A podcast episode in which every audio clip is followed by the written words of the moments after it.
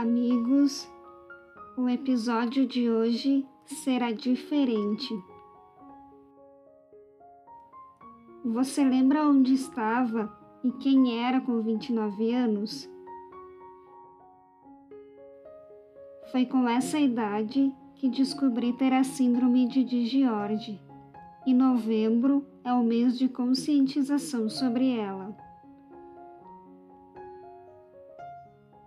Ao mesmo tempo que foi um susto receber o diagnóstico, tem sido um alívio, pois só assim tenho tido a possibilidade de estar montando um quebra-cabeça de sintomas desde o nascimento até aqui.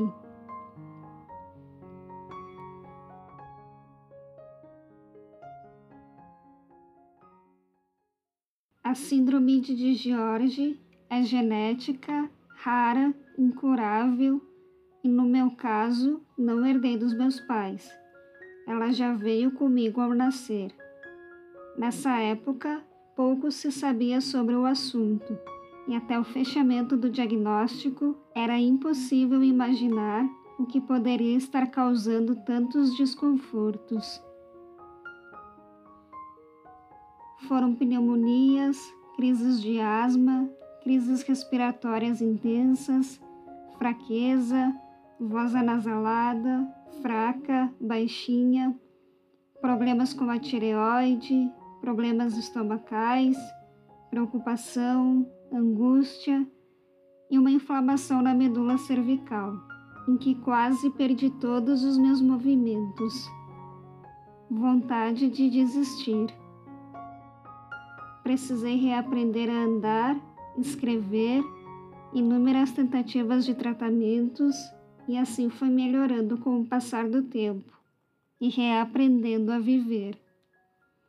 Desde 2019 tenho perdido a visão.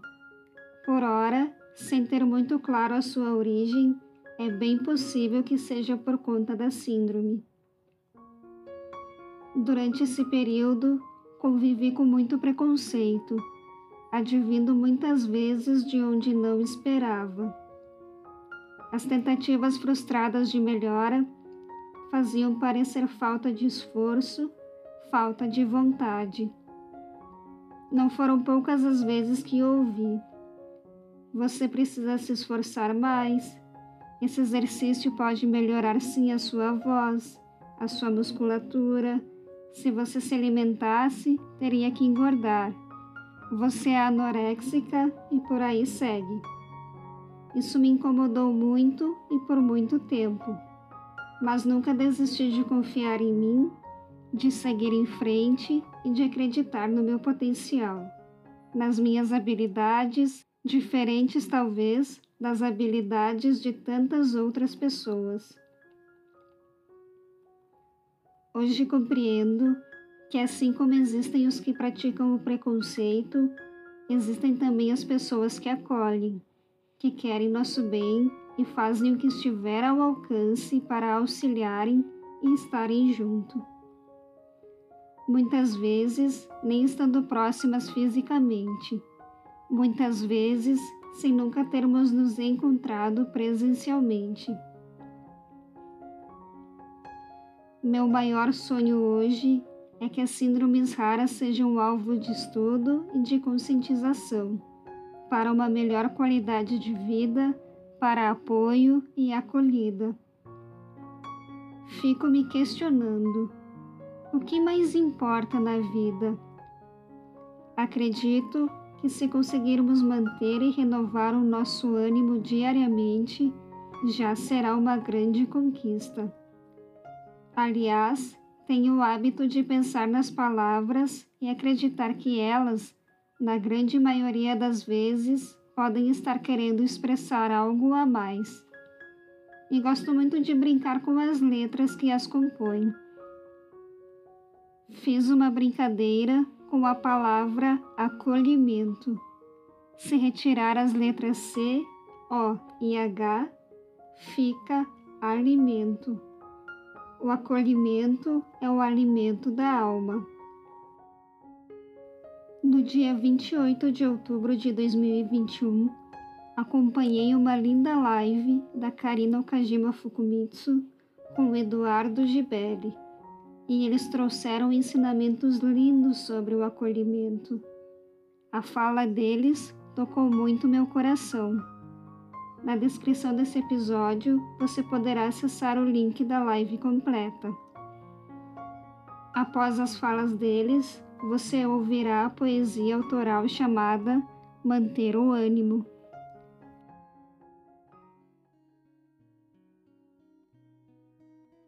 E é muito importante que a gente entenda que o acolhimento realmente ele é o solo, uma frase que eu tenho, que é o solo que junta, o solo que faz com que todo aquele solo fragmentado ele seja juntado, ele seja unido e ele faça com que a gente não se sinta, né, num solo tão árido.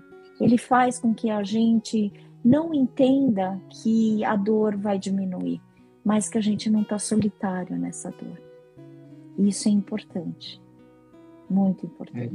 É, que Jesus acreditava muito na ferramenta do acolhimento como superação do sofrer.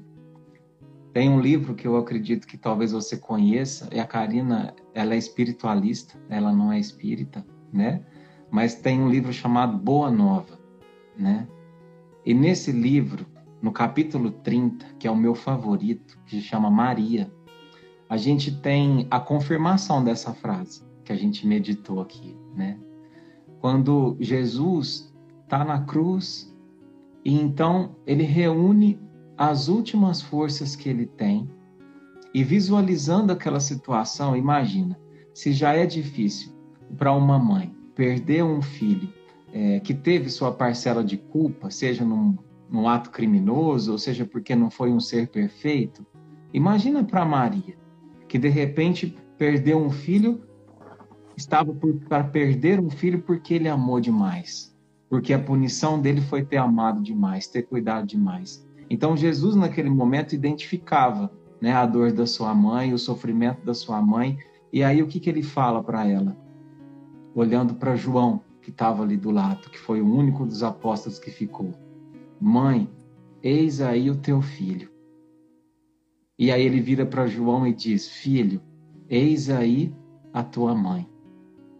Nesse momento, tem uma preciosíssima lição de Jesus para nós, porque cada respiração de Jesus foi uma lição. Independente se você crê ou não do aspecto religioso, mas quando ele fala essa situação, ele que, que ele quer dizer? Para você suportar esse sofrimento, mãe, você vai precisar de acolhimento. Para você suportar esse sofrimento, João, meu irmão, você vai precisar de acolhimento. Vocês vão precisar uns dos outros. E é por isso que naquele instante ele faz de João o filho de Maria. E ele faz de Maria a mãe de João, né? E aí no final desse desse episódio tem uma frase linda, Karina, que diz assim: E João compreende que o Mestre, na sua derradeira lição, ensinava que o amor universal era o sublime coroamento de sua obra. Olha que coisa linda.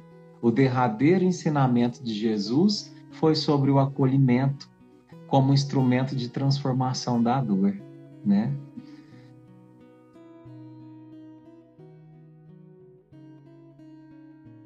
Poesia Manter o Ânimo, por Débora de Marco. Como é bom ter com quem contar, saber receber ajuda quando cansar.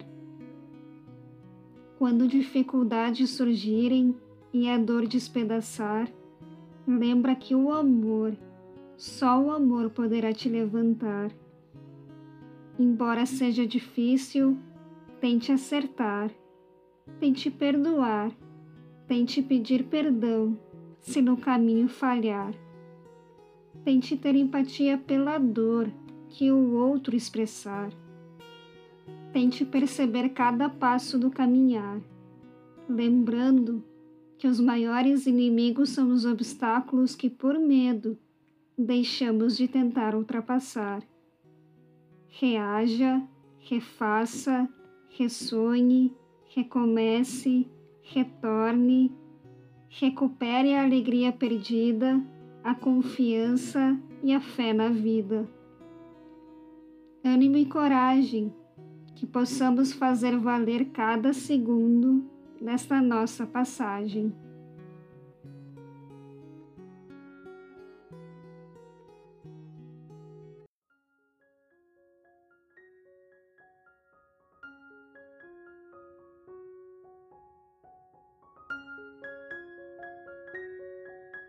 Para saber mais sobre as próximas publicações dos textos em áudio, ouça o trailer ou acompanhe a descrição de cada episódio.